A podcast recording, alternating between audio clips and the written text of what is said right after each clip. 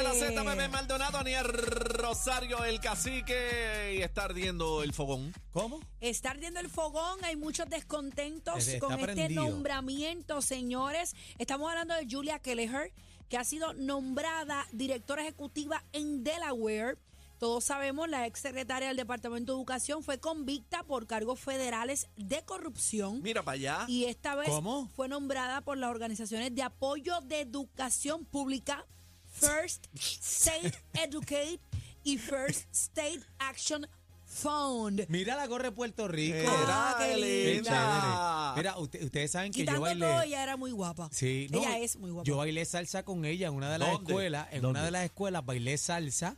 Es salsera de la mata y después que pasó todo el bollete, me, yo me tiraron hasta con piedra. Bueno, eh, ella cumplió una condena de seis meses de cárcel más un año de arresto domiciliario y tuvo que pagar una multa de 21 mil dólares por cargos de fraude, Nada más. robo, lavado de dinero y conspiración. ¿Más nada? Y fue nombrada directora ejecutiva de unas organizaciones. Menos porque se reivindicó. la vida, bueno. la vida da segundas oportunidades. Claro. Bueno, ahorita dijiste un refrán muy famoso, ¿cómo es? El cabro vela las lechugas. El cabro velando las lechugas. Bueno, ¿Qué vamos, vamos a ver eh, qué tiene que decir el licenciado Eddie López. Lo tenemos en línea telefónica. Eddie, bienvenido una vez más, mi amor.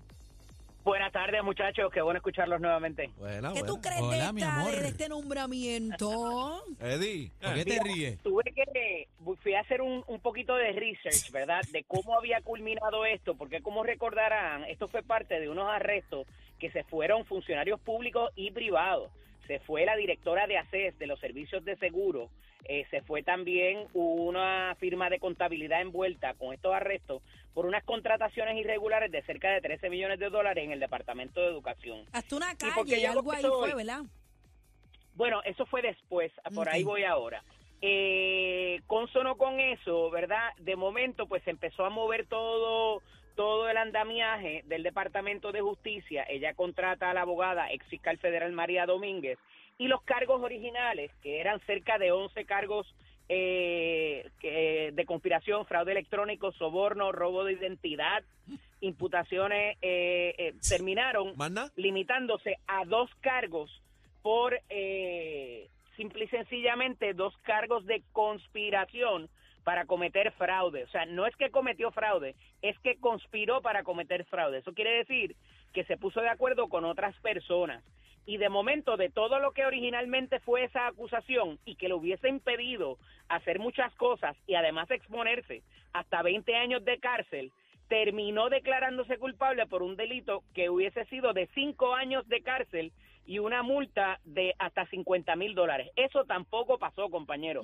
Ella terminó declarándose culpable y como muy bien tú acabas de leer, bebé, solamente fueron seis meses de cárcel en una, en una prisión de mínima y luego de eso un año de restricción domiciliaria, eh, lo cual se acaba de cumplir ahora. Estaba sacando el detalle, ella la sentencian en diciembre del 21, comienza a cumplir en eh, ya para julio culmina la, la prisión allá en, eh, me parece que fue en West Virginia, y luego de eso, pues hace el año completo de, eh, de restricción domiciliaria que se acaba de cumplir ahora, el primero de agosto, o sea, ayer. Qué Por casualidad, es ya, que ya anda tiene trabajo. Oye, esto ahí está el ya premio. tiene y trabajo. comiendo. Qué casualidad, Es ya, tiene la copa de la vida.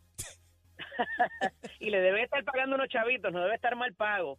Esto es una ONG, una no eh, una entidad no gubernamental, organización no gubernamental, o sea, es una sin fines de lucro, que lo que hace es que organiza los distritos escolares, porque allá, contrario aquí a Puerto Rico, allá los distritos, eh, cada distrito tiene unos representantes que van a unas votaciones.